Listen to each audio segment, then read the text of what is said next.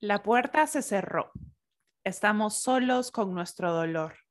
En este momento probablemente sintamos una mezcla de alivio y desolación, que se nos presenta como una sensación de haber perdido una historia y a la vez haber ganado una página en blanco.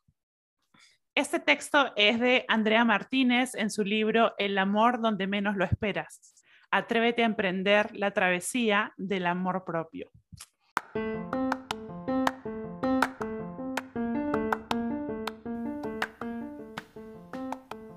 ¿El amor propio se practica? Claro que sí. Es como ese músculo que vamos fortaleciendo, pero en este caso necesita de autocuidado, de aceptarte, tener compasión contigo y sobre todo conocerte. Yo soy tu host, Jimena, The Body Love Coach. Vamos a practicar el amor.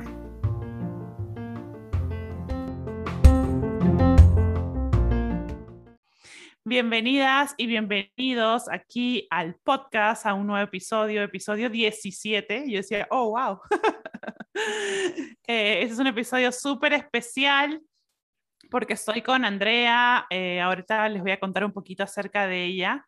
Eh, sobre su libro El amor donde menos lo esperas. Ahora vamos a conversar acerca del libro. Yo eso, eso como que estos últimos días como que consumido un poco con el libro, entonces la verdad que me ha resonado y me ha, como te decía, ¿no? Como que me ha apretado ciertos botones que ha sido perfecto, como que a veces decimos el, el timing, perfect timing, ¿no? Entonces, hoy yo justo le, como le ponía, porque a mí lo que me resonaba del libro, por eso justo le puse al podcast, sanando nuestras rupturas amorosas desde el amor. Porque eso es lo que, lo que sentí bastante eh, en el libro, ¿no? Que es como sanar desde el amor, que me, me, me pareció eh, genial, no sé, me encantó. Entonces, bueno, a ver, ¿quién es Andrea Martínez? Andrea estudió Derecho y Ciencias Políticas en la Universidad de Lima, trabajó por más de 20 años en el sector de viajes y turismo, Luego de un profundo proceso de transformación personal, fundó el proyecto Travesía, así la conocemos todos como Travesía, que busca inspirar y acompañar a otros en el camino del autodescubrimiento y el amor propio. En la actualidad se desempeña como coach ontológico y es autora del amor donde menos lo esperas. Este mes, escuchen, saldrá a la luz su primer cuento para niños que busca inspirar en el poder de acompañar y estar presentes. Mía y Max, me encanta. Bueno, muchas, como les decía, nos la conocemos en las redes, yo la conocí por Instagram eh, como Travesía, y por eso me encanta esto también que dice ella en su libro. Una parte importante de esta travesía fue entender cuál es mi razón de ser, mi propósito cuáles son esos dones que me conectan a mi esencia y en los cuales soy capaz de ser amor. Bienvenida. Bienvenida, Andrea. Hola, ¿cómo estás, Jime? Feliz de estar aquí contigo. Tú sabes que yo te admiro mucho. También este, me encanta tu autenticidad, eh, tu, tu discurso sobre el amor y el amor a nosotros mismos y la aceptación y el romper paradigmas. Entonces, creo que compartimos muchísimo esa visión de, amor desde hacernos cargos de nosotros.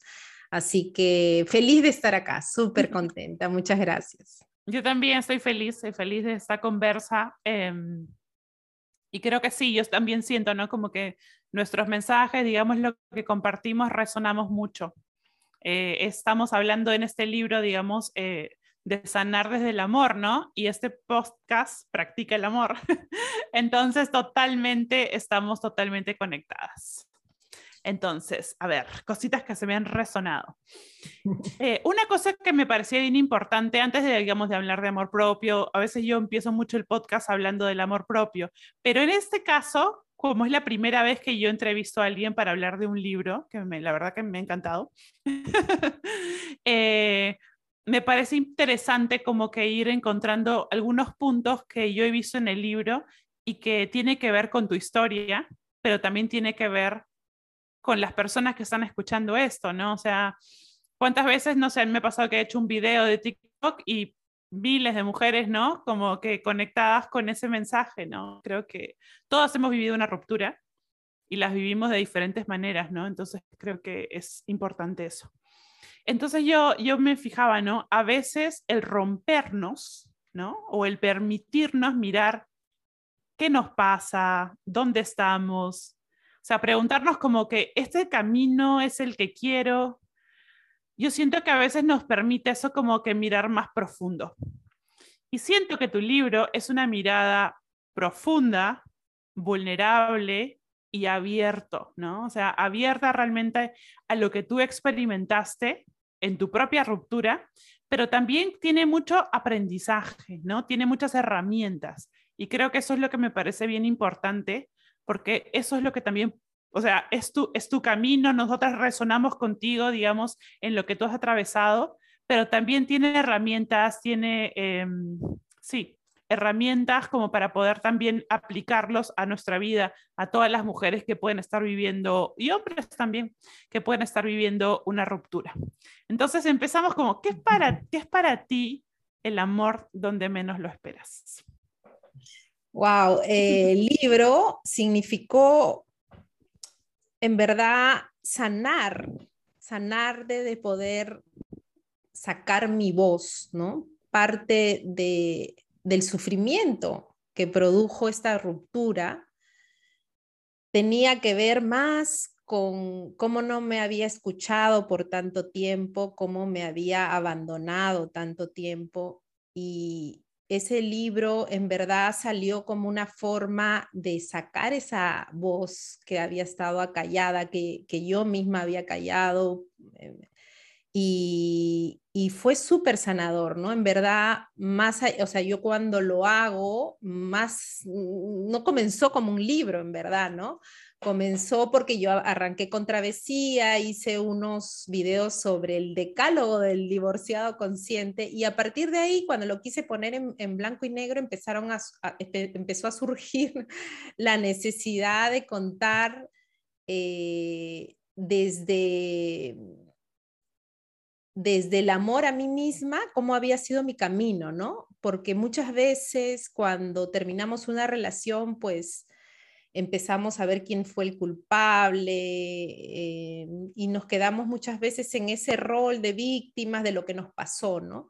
Y, lo valiente, creo, de este libro es justamente eh, ya no hablar más de lo de afuera, sino ir hacia adentro, ¿no? Y ver qué, me trajo esta ruptura, qué, puedo aprender, cómo puedo crecer, ¿no? Y ser eh, plena a partir de tener la libertad y el poder en mí, ¿no? Y no en los demás ni en lo que pasaba, ¿no? Entonces, eh, para mí, eh, y ahora ver que hay otra gente que lo lee, que resuena.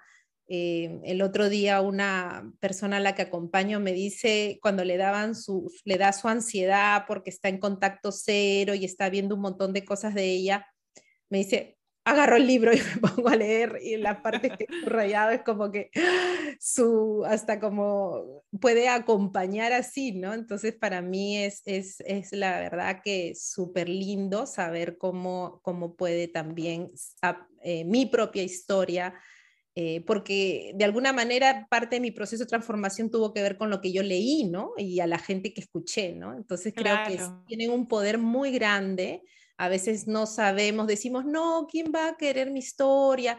¿A quién voy a inspirar? No, no es tan grave como lo que le ha pasado a otro, ¿no? Y, menospreciamos nuestro propio aprendizaje y no sabemos cuánto nuestra propia lección de aprendizaje puede eh, encender, inspirar y acompañar otros aprendizajes. Sí, es que yo creo que, mm, que a veces pensamos que es solo mi historia pero siento que, el otro día justo leí una frase, no me acuerdo cómo era, y justo hablaba de, violencia contra la mujer, ¿no? Y, pero decía, cuento mi historia porque es la historia de muchas mujeres, ¿no? Entonces creo que, creo que eso, ¿no? A veces pienso que es mi historia, pero resonamos todas, ¿no? O resonamos un montón de personas, ¿no? Más allá de mujeres, ¿no? O sea, creo que también los hombres eh, también totalmente pueden resonar porque también viven sus rupturas, también se conectan, ¿no? Totalmente, sí. Y tú hablas en un momento de cómo a veces al estar en pareja buscamos que el otro nos cubra nuestras propias necesidades, ¿no? Como un, digamos, no sé, a veces yo creo que ya estoy en pareja, entonces como que, ah, ya, ya estoy, ¿no? Ya estoy en pareja, ¿no? Em, y me resonaba mucho porque lo, lo relacionaba con tantos paradigmas del amor romántico, ¿no? De ser salvadas. Entonces, me gustaría preguntarte cómo fue en tu caso, ¿no? Y para, digamos, y para los que aún no han leído el libro, también para que vayan entendiendo un poco. ¿Qué piensas sobre esto del paradigma del amor romántico, del paradigma de ser salvadas, ¿no? Bueno, es algo, eh, creo que le hemos, eh, eh, cuando hablamos de amor, la gente inmediatamente piensa en el amor romántico, ¿no? Y si hay algo que yo he aprendido es que el amor está en todos lados, en el amor a mi perrita, a mi hijo, a mi vecina, a mi amiga, a mis padres. En verdad, el amor romántico es, digamos, una faceta, ¿no? De nuestra vida y creo que se ha entendido mal de qué se trataba, ¿no? O por lo menos a lo largo del tiempo eh, hemos, bueno, hay canciones, películas, etcétera, que nos dicen eso, ¿no? Que la otra persona está ahí para hacerme feliz, para completarme, como si yo no estuviera completo ya, ¿no? Y eso pues genera que yo tenga una cantidad de expectativas sobre la otra pobre persona y sobre nosotros mismos, que la mayor parte de las veces, una vez pasado el enamoramiento y las, la química ¿no? que surge, eh, no cumplen. Entonces la decepción es gigante, la frustración, eh, oye, ¿tú por qué eh, resulta no me haces feliz? ¿no? Y como yo en algún momento lo he dicho, o sea, una pareja feliz está compuesta de dos personas felices. No es posible, digamos, dar aquello que tú no tienes, ¿no? O sea, si tú no vives, si no estás completo, eh, no puedes crear algo más, ¿no? Y de eso se tratan las relaciones, de crear un mundo, una relación eh, en donde no... Eh, lo que pasa es que nos han enseñado, pues, ¿no? Que el otro nos salva, que especialmente a las mujeres, ¿no? Como nuestro príncipe azul, ¿no? El Exacto, príncipe, eso. El príncipe y yo voy a ser la princesa que va a ser rescatada, que va a ser engreída, querida y que me van a dar todo lo que necesito, ¿no? Y eso también pasa por la forma, eh, porque muchas de nosotros, yo en mi caso era la típica niña buena, ¿no?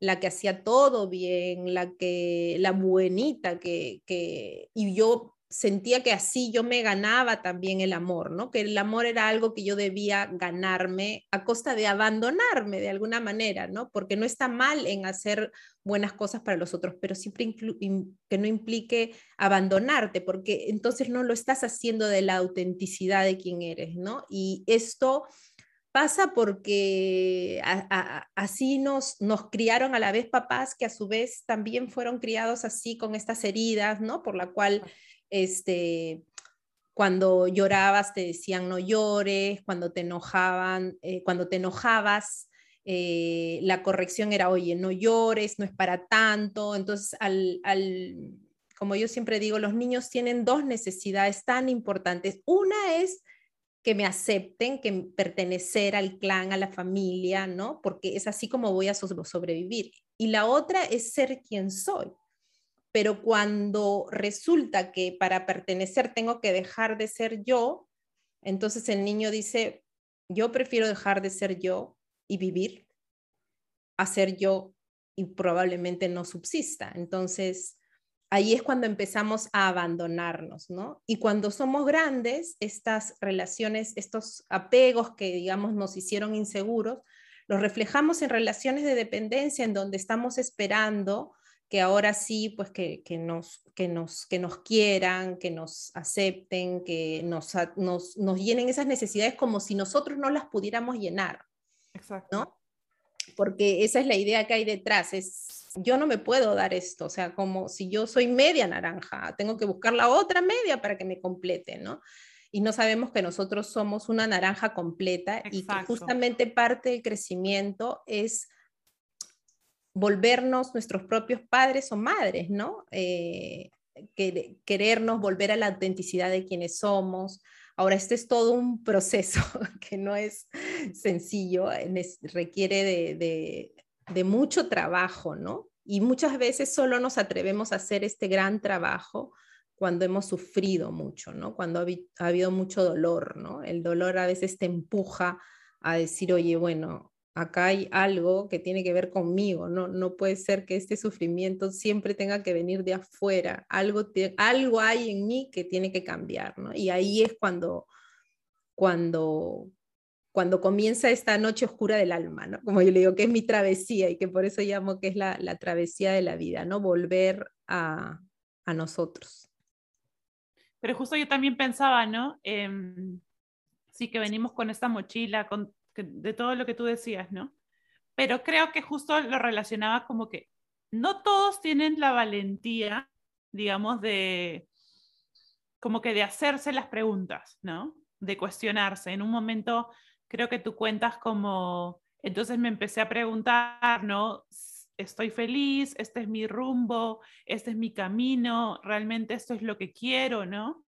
Entonces, em, creo que a veces, a mí me ha pasado, ¿no? Digamos, en algún momento, me acuerdo una relación que yo tuve que fue muy difícil, que esa me llevó, digamos, a todo el coaching y a todo eso, fue esa relación, digamos, que fue bastante dura, ¿no? que fue hace muchos años, pero que digamos, estaba, en un momento me saqué la venda, ¿no? Y vi un montón de cosas que no había querido ver. Pero creo que hay muchas parejas que no, que no se dan esa valentía, ¿no? No se dan esa valentía de, de hacerse esas preguntas, ¿no? Entonces elegimos quedarnos con esa venda porque a veces prefiero no descubrir, no descubrir lo que no sé, ¿no? Como es algo desconocido. Em, a veces algunas personas me dicen, no, pero es que no, no puedo terminar, ¿no? Em, porque no, yo no puedo estar sola, ¿no? Y a veces no sabemos qué es lo que puede pasar ahí, ¿no? ¿Qué es lo que puede pasar en eso, que, en eso que no sabemos? Entonces yo pensaba justo ahora que te, que te leí, era como, o sea, que hay que tener, digamos, agallas, ¿no? Es como que hay que tener agallas para, para, para mirarnos y para... Entonces me preguntaba que no, o sea, que cómo fue el proceso ese de tener las agallas, digamos, para hacerte las preguntas, pero no solo hacerte las preguntas, sino abrirte a lo que había ahí para ti, ¿no? Sí, definitivamente es, es algo que, que, que requiere de, de, de, mucha valentía, pero es como cuando como decías, cuando ya estás, que no ves posibilidades, ¿no? Y hay gente que tiene una mayor capacidad de aguante, digo yo, de, o sea, de poder sufrir y, y, su otro sufrimiento, el de ver lo que hay adentro, está, o sea, la posibilidad de dolor ahí la ven tan grande que, digamos, entre el dolor conocido y el dolor desconocido, prefiero el dolor conocido ¿no? Porque de alguna manera nos, nos acostumbramos o ese dolor, ese sufrimiento se vuelve nuestra zona de confort. Y el ser humano no hay nada que le dé más miedo que, lo, que no saber. Prefiere estar ahí sufriendo, pero sabiendo su sufrimiento, el sufrimiento al que se somete, a de repente del otro lado, el sufrimiento no es tan grande como se lo imaginan, o sí, pero luego vas a tener una libertad, una paz, vas a encontrar otra vida. Sin embargo, es, es tan, tanto miedo, ¿no? Y, creo que ahí yo he aprendido a mirarlo con mucha compasión, porque yo también ha habido muchas cosas y todavía hay cosas que, que, no me atrevo a ver o que las miro y de ahí me salgo porque sé que son muy dolorosas. Entonces, en verdad, eh, cada uno tiene su momento y creo que el momento al que te toca es el perfecto. Hay quienes se van de este mundo sin haber podido tocar ese dolor y por lo tanto despertar. Y hay quienes nacen despiertos, muy poquitos, hay quienes muy jovencitos llegan a hacer este, esta transformación, otros en su lecho de muerte, otros ante una posible muerte o enfermedad grave. Mm. Eh, y eso, cada persona eh, tiene su, momento y lo, que, y lo que a mí me encanta es saber que así como otra gente que pasó por esto fue para mí inspiración, porque cuando yo estoy en este momento de dolor y empiezo a leer y ver eh, libros y escuchar a gente hablar del mismo dolor del que yo estaba sintiendo y cómo detrás de mirarse y de abrazarse encontraron la paz, que dije, eso es lo que yo quiero. Y si tengo que hacer esto que es tan doloroso, pues lo voy a hacer porque no he llegado hasta acá y he hecho todo lo que hice con el esfuerzo, por ejemplo, para mí que supuso tomar la decisión de separarme, porque para mí había como un miedo irracional a la separación, aun cuando yo sabía que sufría. Este, quiero que valga la, la, la pena, ¿no? De alguna manera. Entonces, eh, sí, mira, a mí me, me, sorprendía porque yo, yo conozco gente por ahí que, que quisiera leer mi libro y que yo sé que está en un momento difícil y sin embargo no, no lo leen, no lo quieren comprar. Este, siento que a veces es también mucho miedo de mirarlo, ¿no? De mirarlo porque te confronta, ¿no? De hecho, que totalmente. Yo siento que que sí, es como que entrar en algo como, no sé, cuando alguien te cuenta su historia y de pronto tú le haces algunas preguntas y, ok, ¿no? Y ya, cambiamos tema. Entonces, como que, sí, es como que hay algo ahí que duele y no quiero, no quiero sentir, no quiero mirar, no quiero ver, ¿no? O sea, es como, prefiero que nada, como lo que habíamos hace un ratito, ¿no? Prefiero quedarme en esto que no estoy feliz, pero no sé cómo será lo otro. Creo que también por tantos paradigmas de como tienes que estar casada, tienes que estar, o sea, como que estructuras, ¿no? Entonces siento que necesito seguir esa estructura porque si no estoy en esa estructura, ¿dónde estoy, no?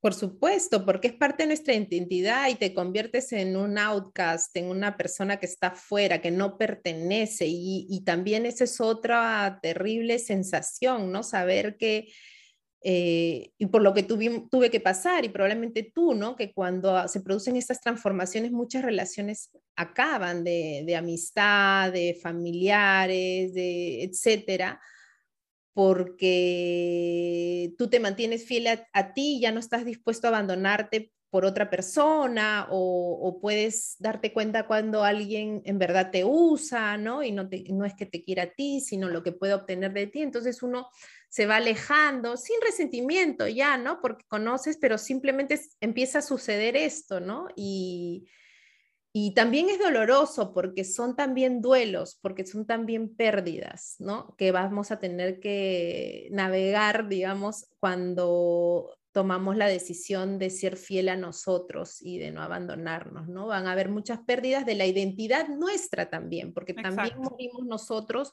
de quienes éramos, ¿no? De las etiquetas que teníamos y que le sacábamos lustre, ¿no? De la, de la buenita, de la abnegada, de la no sé qué, ¿no? Eh, yo nunca decía que no, yo soy este, así, este, ¿cómo se llama? Una mm, people pleaser en, recovery, ¿no? Entonces, eh, de pronto cuando empiezas a decir que no, a poner límites, hay gente a la que no le va a gustar. y la gente que, pero a todos, incluso gente que te quiere mucho, ¿no? Probablemente no le guste porque ve a alguien distinto, pero esa gente que te quiere mucho, al comienzo le va a molestar, pero después te va a empezar a respetar y, va, y esa relación hasta puede profundizarse y hacerse más bonita. Y a otra gente puede espantar, ¿no? Pero bueno, uno finalmente con quién se quiere quedar. Yo quiero quedarme con aquellos que me quieren, ¿no? Y que pueden aceptar los límites que les pongo, ¿no? Y que pueden crecer en eso, dentro de esos límites, ¿no? De alguna manera de, oye, esto es lo que yo necesito y quiero y, está bien, ¿no? Y yo también respeto lo que tú quieres y necesitas. Entonces, al final siempre todos ganamos, creo. Y creo que también como tú dices, ¿no? Como que hay duelos en la vida que no necesariamente es alguien que parte o no necesariamente eh, es una relación que se termina, ¿no? Pero en la misma vida hay amigas que dejamos, ¿no? Porque ya no, no resonamos de la misma manera, ¿no? Porque quizá la nueva Jimena o la nueva Andrea no les gusta, ¿no? Entonces, esto es lo que hay. Claro. ¿no? Pero así soy libre, así me siento bien, así soy yo, ¿no? Estoy transformándome y desde en esa transformación hay cosas que ya no, no quiero en mi vida, ¿no? Sí, y que te sirvieron. No quiere decir que lo que no estuvo o esas personas que ya con las cuales no resuenas, no las valoremos, ¿no? Justamente por eso también es el duelo y la pérdida, porque yo valoro que fulano, fulana me enseñó esto, ¿no? Y ya está, es como que estamos en un, en un tren, ¿no? Y alguien se baja del vagón y ya está, mientras estuvo contigo en el tren, aprendiste algo, esa persona, todos somos maestros, pero es como, como parte de un proceso en el que cada uno está, ¿no? Y ya sí, pues hay momentos en los que ya, adiós, ¿no? Es como, pero y gracias, ¿no? Y gracias por, por, por, haber formado parte, porque quienes somos también es parte viene de las relaciones que tuvimos, ¿no? De los padres, amigos, hermanos que, que, que, con los que transitamos este plano. Sí. Y tú hablabas de un tema que yo siento que yo lo he tenido muy presente en muchas relaciones mías, que es la idealización, ¿no? Tú hablas de que es un proceso de idealización que, que muchas personas tenemos en pareja. Y yo me preguntaba, ¿no? Como que con qué tiene que ver, ¿no? O sea, que si es como que, que si realmente veo la realidad de la persona, o sea, veo sus defectos, veo las cosas que me gustan, que no me gustan, me voy, o que prefiero vivir en una ilusión. ¿Con qué tú crees que tiene que ver esto de, la, de, idealizar a nuestra pareja, ¿no? De hacerlo. Porque a mí me ha pasado que es como, como un príncipe, ¿no? Es como que estoy saliendo con esa persona y de pronto es como, es súper romántico y me trata súper bien y, y, de pronto estoy en la relación. Em, y creo que me pasó en una relación con lo que tú decías, ¿no? En un momento tú decías del libro, que yo pienso que si esta persona realmente creyera en él mismo, sería maravilloso, ¿no? Si esta persona em, se diera cuenta de todo su potencial, ¿no? Entonces, en realidad, no estoy con, con tal persona, sino con lo que podría ser, ¿no? O sea, no sé si eso también tiene que ver con lo de idealización. Sí, yo creo que sí. Sí, de hecho que, que es un mecanismo también que usamos sobre todo quienes hemos tenido un apego inseguro, un apego que se le llama ansioso o ambivalente, en el cual eh, una de las cosas que me mantienen, digamos, en esa relación es la idealización del otro, ¿no?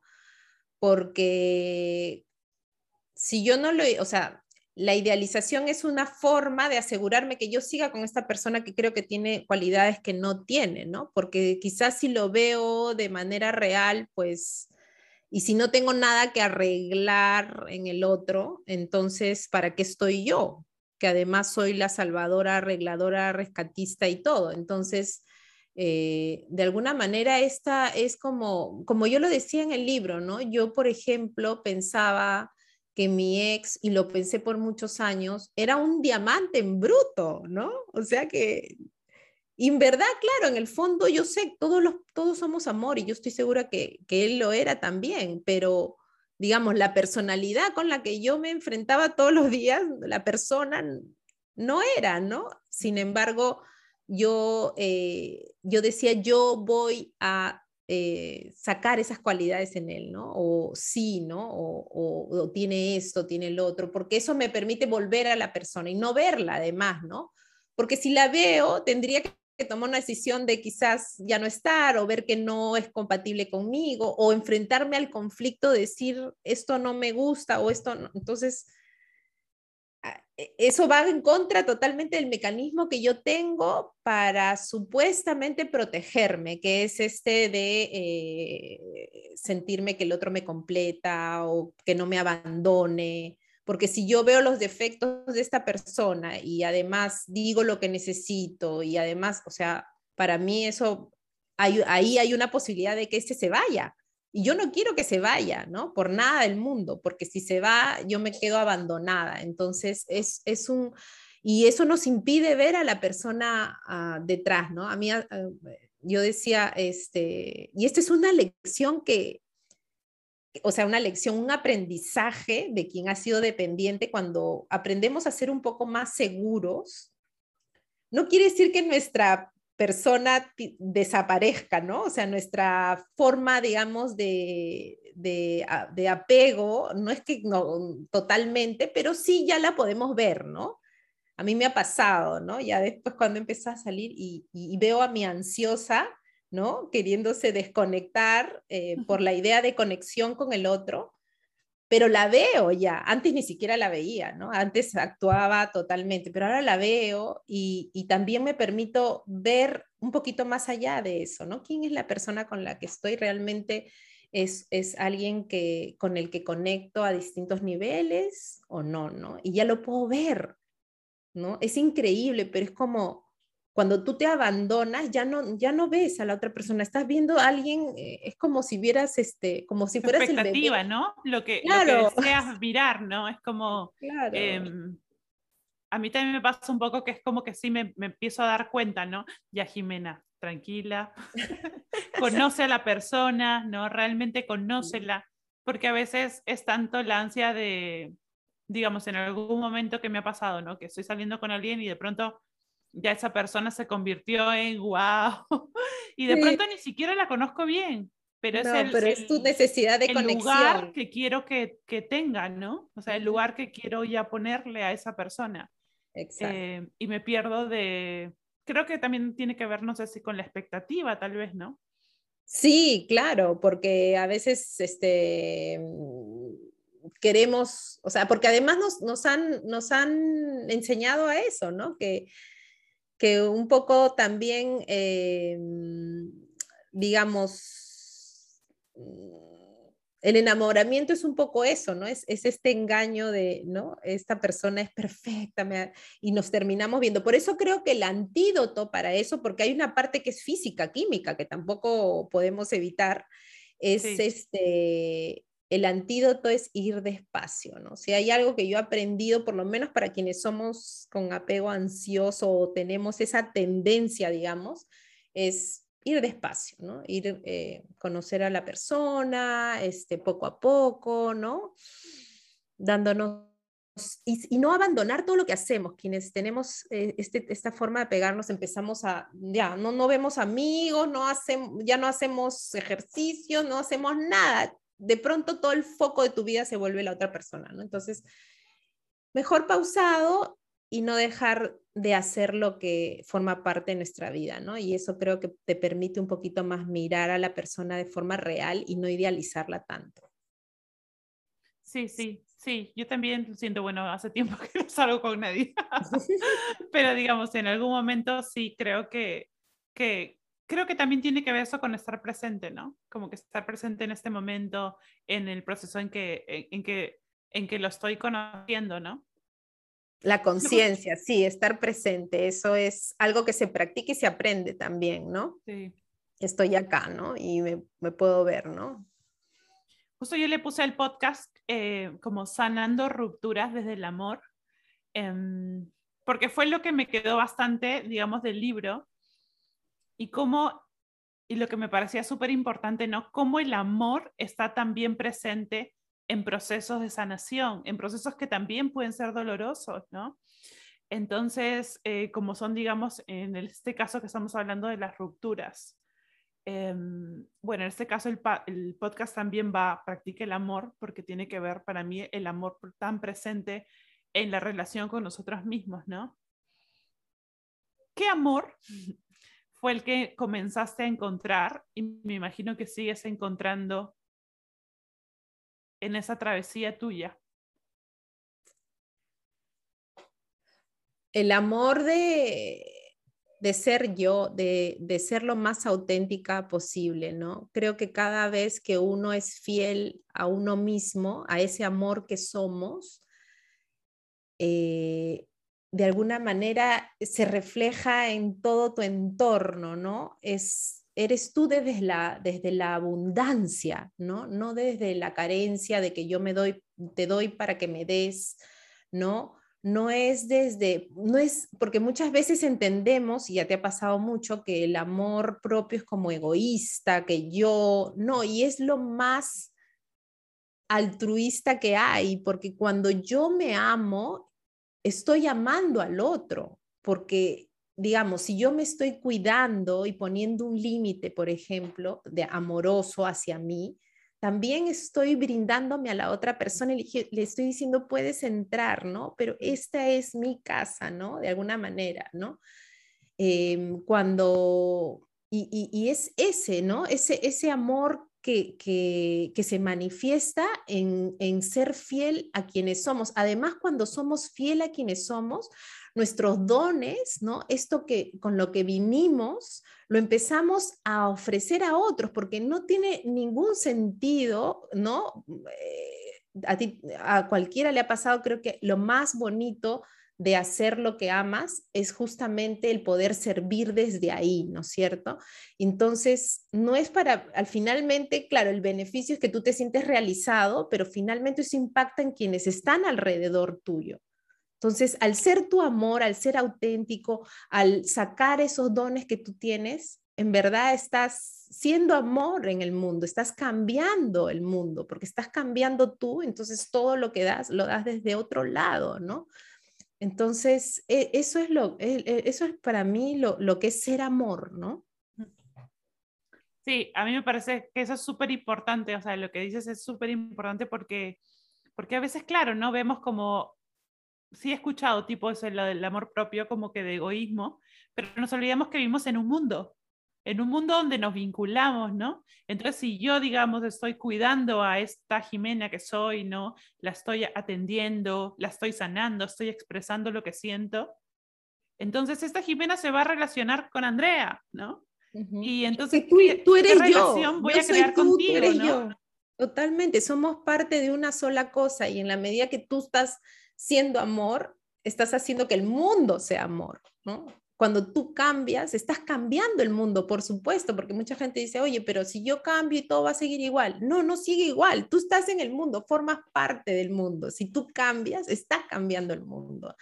Y a veces que sí, pero mi impacto, creemos que nuestro impacto es como muy pequeño y no lo es, ¿no? Y creo que al final del libro yo le digo, ¿no? O sea, el, el que yo despierte siento que de alguna manera está, está, está haciendo despertar a otros también, ¿no? Es como, como, como un efecto, porque todos estamos unidos, ¿no? Por, esto, bueno, cada uno puede el amor de Dios, la conciencia, cada uno desde lo que siente, ¿no? Pero es, es esta, esta idea de que todos somos, somos uno, ¿no?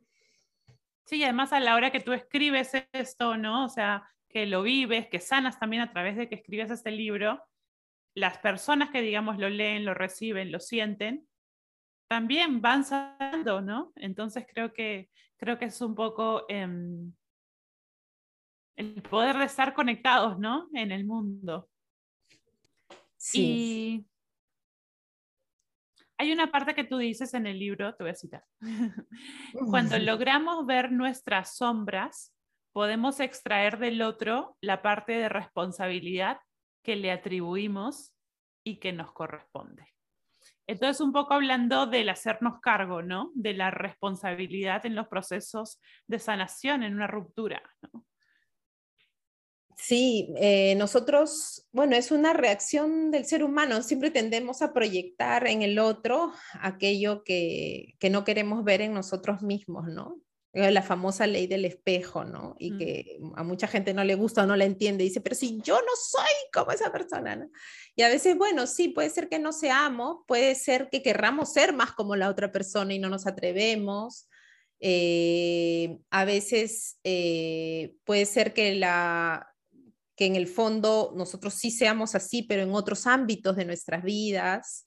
en fin, siempre que me molesta, siempre que me toca es porque algo, algo hay que me está diciendo de mí mismo eso, ¿no? Entonces, eh, porque voy a, voy a, y esto sí lo he vivido en carne propia, ¿no? Que cosas que antes me afectaban de lo que decía alguna persona, me decía, eh, luego ya no me han afectado en lo más mínimo, pero no porque me resbalen, sino porque realmente entiendo que son suyas, ¿no? Porque yo ya, eh, no sé, es como, bueno, yo pongo ahí el ejemplo, ¿no? Que a mí, por ejemplo, que, que dejen los platos sin lavar o las cosas así desordenadas me llevaba el chanfle, ¿no? Porque siempre para mí fue un, tema mucho de desconsideración, de no, de no colaboración, de no me consideran, ¿no? Eh, pero me dolía más porque yo no me, no me consideraba a mí misma, ¿no? Yo no me daba espacios de descanso, yo no era capaz de pedir, oye, ¿sabes qué? No puedo, hazlo tú, hoy día no se hace o se queda sucio, pues, ¿no? No era capaz de hacerlo, ¿no? Entonces iba y hacía todo, ¿no? Resentida a morir, ¿no? Y claro, y uno dice, eh, es que es la otra persona la que no es considerada. Sí, puede ser que la otra persona tenga parte de su responsabilidad, ¿no? Pero ¿por qué te hace tanto dolor a ti? Es porque quizás hay algo en ti, ¿no? Entonces es eso, ¿no? Empezar a mirar qué, por ejemplo, con mi hijo también, ¿no? Que, dejaba siempre las tareas y todo para último minuto, ¿no? Y a mí me llevaba el chanfle, pero ¿por qué tienes que dejar? Organiza. Y claro, yo decía, ¿por qué me da tanta rabia, ¿no? Porque ahí había rabia, ¿no? Más allá de... Eh, porque yo también, ¿no? tendía a ser y tiendo a veces a procrastinar cosas, a tener miedo a empezar cosas y las voy dejando y las voy dejando. Entonces, en verdad yo me veía reflejada en él. Entonces, una forma de sacar esa, esa emoción que me produce el verme reflejado es ponérselo al otro, ¿no? Es, es enojarse con el otro, es resentirse con el otro. Entonces, este es un trabajo que sí, que requiere de mucha honestidad, de mucha compasión también, ¿no? Porque finalmente es liberador saber que no tenemos que ser perfectos tampoco, ¿no? Y que sí, pues tenemos heridas que a veces nos hacen reaccionar de una manera que no es bonita, pues, que no está bien vista, pero... Eh, eso no quiere decir que no nos hagamos cargo, al contrario, ¿no? Porque si yo veo que la ¿no?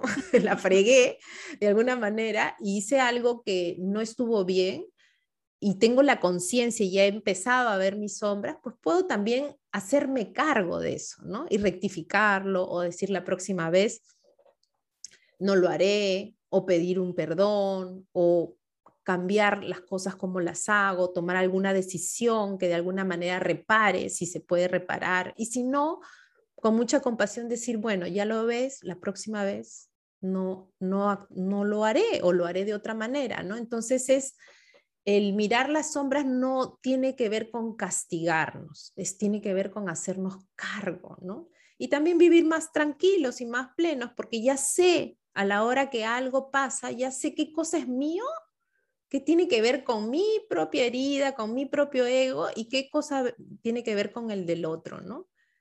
Y también es como que alivio porque cuando viene del otro dices, pobre, ¿no? O sea, es una persona que de repente está con mucho dolor, se juzga mucho y por eso tiene esta tendencia a juzgar y a decir, ¿no? Pero lo, lo veo incluso con, con, compasión, ¿no? No quiere decir que yo me voy a dejar maltratar, pero no con una mirada acusadora cómo es posible. Claro, es como que puedes poner una distancia con lo que la persona está reaccionando no hacia ti, sino como que puedes mirar a la persona y decir cuánto dolor debe tener, ¿no? Eh, exacto, exacto. Algo así, lo siento.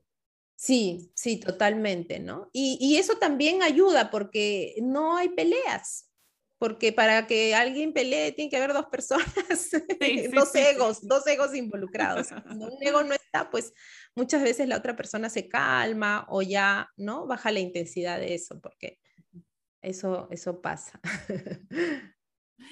¿Qué ves? El tiempo volando. ¡Wow! No, no puedo creer. Para mí estoy hace cinco minutos. Qué linda charla. Hay una cosa que me parece importante, ¿no? Eh, una cosa que te decía al inicio que me parecía interesante porque no solo es tu experiencia o no solo es lo que tú viviste, sino también hay como bastante, en tu libro hay mucho aprendizaje, muchas herramientas, ¿no? Y tú hablabas de entonces yo pensaba, por ejemplo, ¿no? Hablar un poquito al final de, algunas herramientas que, pudieras compartir, ¿no? Con las mujeres o con los hombres. Tú hablaste un poquito de hablaste de yoga a base de mindfulness, de journaling, de afirmaciones. Entonces, ¿cómo, cómo crees que esas personas o digamos lo pueden incluir como elegir o y como qué elegir?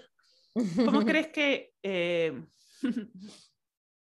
cada, eh, cada, persona, o sea, y lo veo un poco a la gente que acompaño, ¿no? A mis coaches, que digamos, si bien es cierto, estas herramientas pueden servir a algunos, otras versiones de estas mismas herramientas pueden servir a otros, porque cada uno tiene que hallar qué es lo que lo ayuda, ¿no?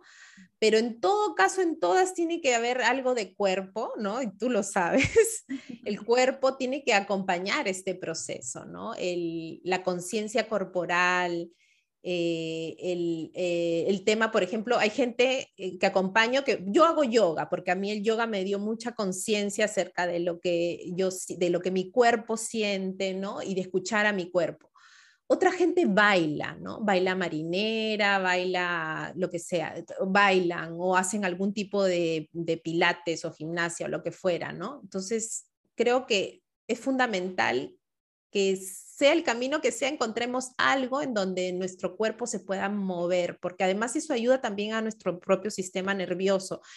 Y muchas veces eh, este tránsito, yo sin saberlo, ahora que leo mucho sobre el tema, lo sé, necesitas regular el sistema nervioso para poder atravesar las incómodas emociones que van a surgir. Entonces, si no estás preparado o a la vez no preparas el sistema nervioso, este proceso va a ser casi imposible y vas a volver a quedarte en lo mismo. Entonces, ah, tiene que acompañar tu cuerpo de todas maneras, eh, los, todo lo que es mindfulness y conciencia, ¿no? Formas de, puede ser meditación, eh, o, contacto con la naturaleza, contemplación, el tema de, estar en, esta atención plena, ¿no? Que puede ser como, oye, me voy a tomar el café de la mañana eh, o un vaso de agua o la ducha, estando absolutamente consciente, ¿no? Si vienen pensamientos los dejaré ir y trataré de sentir el agua, ¿no? O sea, esta, porque eso te va a permitir justamente generar estos espacios de tiempo entre tu reacción que ya has aprendido y la emoción que te surgen y los pensamientos ante una situación, ¿no? Entonces, justamente es como si tú entrenaras a tu mente y a tu cuerpo a que pudiera generar esa conciencia que necesitas para sanar. Entonces, por ejemplo, el escribir también es un maravilloso para mí generador de conciencia. Yo escribo cuando tengo una emoción que quiero, que quiero atravesar, eh, muchas veces, sobre todo a mí la rabia, me sirve mucho escribir, hasta hago hueco al papel y digo todo lo que me da la gana, total, el papel aguanta todo. Sí, buenazo. Este, sí, es buenazo. O, o hago también para reprogramar mi propia mente, por ejemplo, si tienes una creencia con respecto al dinero o con respecto a, ¿no? Porque muchas veces el sacrificio y no sé qué, y que generar, por ejemplo, yo tengo muy, muy em, por mi familia y todo, y creo que muchos, ¿no? Que el tema de, del dinero es solo con mucho sacrificio y que mm. si no hay sacrificio, entonces, claro, yo ahora que estoy gozando de mi trabajo enormemente, hay una parte de mí que dice, no, no vas a generar eh, dinero con esto, ¿no? Porque es como que demasiado lindo como para que genere, el dinero tiene que generarse con sufrimiento y si no, no, no, no está bien, ¿no? Entonces es como, yo empiezo a escribir, ¿no? Un journal que tiene que ver con reprogramar esto, ¿no? Y durante varios días, 30 días escribiendo, eh, reprogramando esto, cómo me siento, ¿no? Pensando más bien que yo puedo crear abundancia, generar y así con muchas cosas, ¿no? Con, con, con, entonces, el escribir, los rituales también ayudan mucho, porque los rituales de, de amor propio, ¿no? Esto de, de, poner una velita, de tener un espacio para ti, porque hay gente que me dice, me sorprende, ¿no? Y ahí me da cuenta cómo yo también vivía así, que no, no, no he tenido tiempo ni de escribir nada, ni de tomarme una ducha tranquilo, ¿no? O sea, no ¿cómo puede ser que de las 24 horas no podamos tener media hora o una hora para dedicarnos a nosotros, ¿no? ¿Cómo podemos dar Y cuando yo te escuchaba, pensaba en que a veces cuando me tomo ese tiempo, digamos, para la ducha o para escribir las afirmaciones o para meditar o para respirar en el yoga, son espacios que estoy presente ¿no? Conmigo, porque a veces siento que también en esos procesos de sanación quiero evadir, ¿no? No quiero sentir, entonces me voy al celular, me voy a las redes sociales, porque yo también creo que, no voy a decir todos, pero mucha gente que dice que no tiene tiempo, está en las redes sociales, ¿no? Están ahí en el Instagram, en el Twitter, ¿no? Entonces, em, ahí hay un tiempo invertido. No, sí, son mecanismos de evasión que usamos. Y claro, al comienzo es verdad, es incómodo, ¿no? No sé si te habrá pasado a ti, que te estás, estás en latina y dices, oye, ¿yo qué hago acá en latina? ¿O qué hago durmiendo una siesta ahorita? Si debería estar, ¿no? Produciendo, porque ah, esos son los mecanismos, pero hay que como que insistir, ¿no? Y como que instalar estas pequeñas promesas que yo digo, ¿no? Como una disciplina eh, que implica salir de la zona de confort. El no descanso, el no parar es lo que conocemos. De hecho, que parar y darte esto a ti, que parece bonito, en verdad es lo que no conocemos y no nos gusta. Por eso decimos no tenemos tiempo, pero implica una disciplina, una disciplina de cuidado, de amor propio, de, oye, ¿sabes qué? Sí voy a separar estos minutos para estar conmigo. Vendrán primero los, pero después te va a gustar y después lo disfrutas horrores. ¿Sí o no? Sí, totalmente. Bueno, yo los invito a que consigan el libro de Andrea. Em, ahora quiero que nos cuentes un poco dónde lo pueden conseguir, digamos que sea digital o que sea en físico. Em, y también que nos cuentes un poquito acerca de los procesos que haces, ¿no? Si es coaching individual, si haces talleres eh, y dónde pueden encontrar, ¿no? Como para que te sigan en tu travesía. Gracias. Mira, el libro está en Amazon, tanto en versión de tapa blanda como Kindle. El amor donde menos lo esperas, Andrea Martínez, ahí lo encuentran en, Amazon en cualquier parte del mundo, digamos. Luego está en Busca Libre también, que es la librería digital que te lo envían a tu, a tu dirección en toda Latinoamérica, lo puedes pedir en Busca Libre.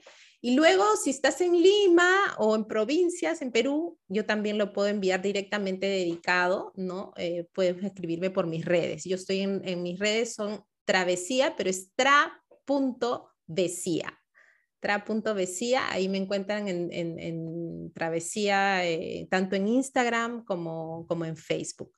Eh, tanto por el libro o si quieren preguntarme por procesos de acompañamiento en coaching.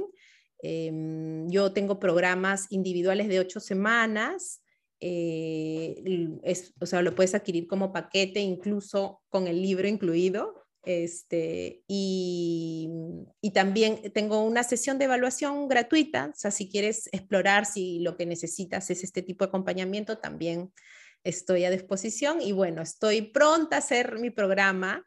Eh, justo voy a hacer el 4 en la noche un, webinar para, para un poco comentarles de qué se trata, el, programa eh, completamente yo, abrazando a mi niña interior que, va a ser el primer programa de cuatro que van a formar parte de, un, digamos, de un gran programa de acompañamiento en, talleres, en cursos, o sea que va a ser grupal, ¿no? Así que nada, y mi cuento que ya está por salir ahora, el mes de noviembre sale, en verdad, que eso lo hice como parte del proceso de, sanación, también hice un cuento y, ya va a estar por publicarse muy bonito y va a estar también disponible digital y en físico. Buenazo, buenazo, me encanta. Yo ahora en la descripción del podcast voy a poner tus redes y también, digamos, el, puede, puede ser también el link a Amazon, ¿no? Digamos, para que, para que puedan buscar tu libro y lo compren. Muchísimas este, gracias. Y para terminar, ¿alguna reflexión, algo que quieras eh, decir como para cerrar?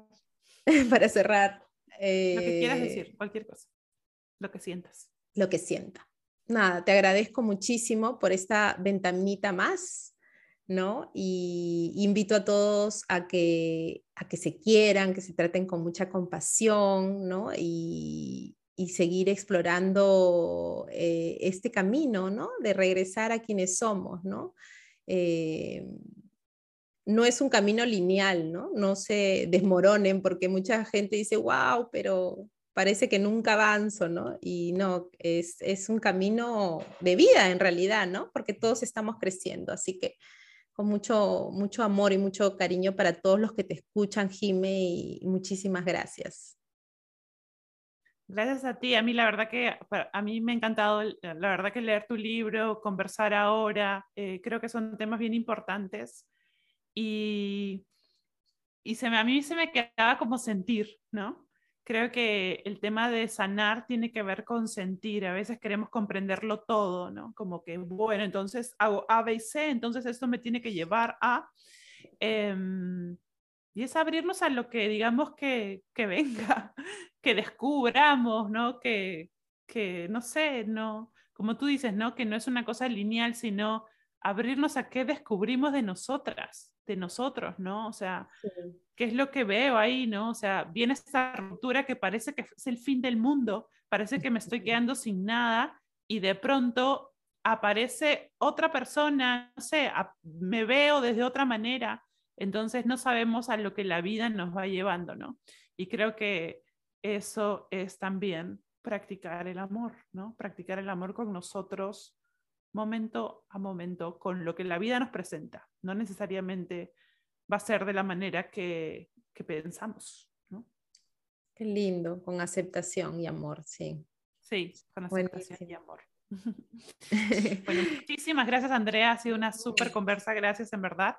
Gracias. Eh, y a todos, bueno, que les pido que se suscriban, o sea, si se sienten, que compartan este episodio. Eh, si saben que con alguna mujer le va a resonar, compártenlo, suscríbanse al podcast y ya nos vemos la próxima vez. Muchísimas gracias. Practiquen el amor. Besitos.